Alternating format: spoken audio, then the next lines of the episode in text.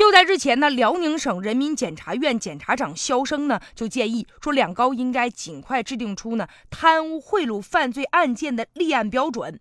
现在随着反腐力度的不断加大，一些呢腐败分子被查处了，有的被撤职，有的被判刑了。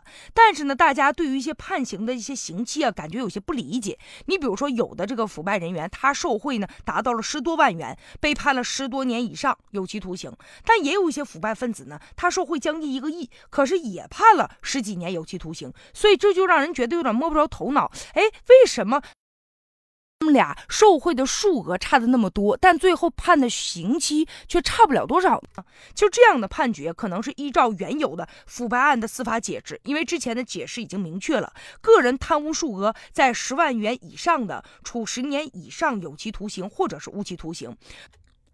如果情节特别严重的，判处死刑并没收呢财产。但是这几年呢，我国对于非暴力案件取消了死刑，所以说只要这个腐败分子受贿十万元以上，就会被判处十年以上有期徒刑。即使数额再大，哪怕是受贿数十亿元，那也不会判他死刑的。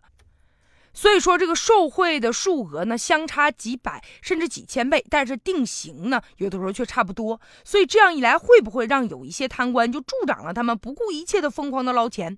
但凡只要说我现在已经受贿达到十多万元了，那我就知道啊，我这十多万元一旦被发现了，我我也是被判刑。那还不如呢，我干脆我就多拿一点吧，多占一点吧。所以将来呢，如果不被发现，那我就算我占便宜了，是吧？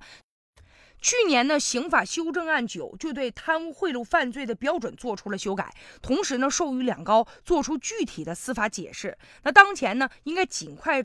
出台这一司法解释已经成为了一个非常迫切的一个问题了，所以现在也应该将这个受贿的数额分开来，比如数额较大、数额巨大、数额特别巨大这三类怎么划分，又怎么定型呢？应该啊给大家一个明确的一个解释，打消呢民众的一些疑虑。其实贪污受贿有的时候带来的危害，甚至啊。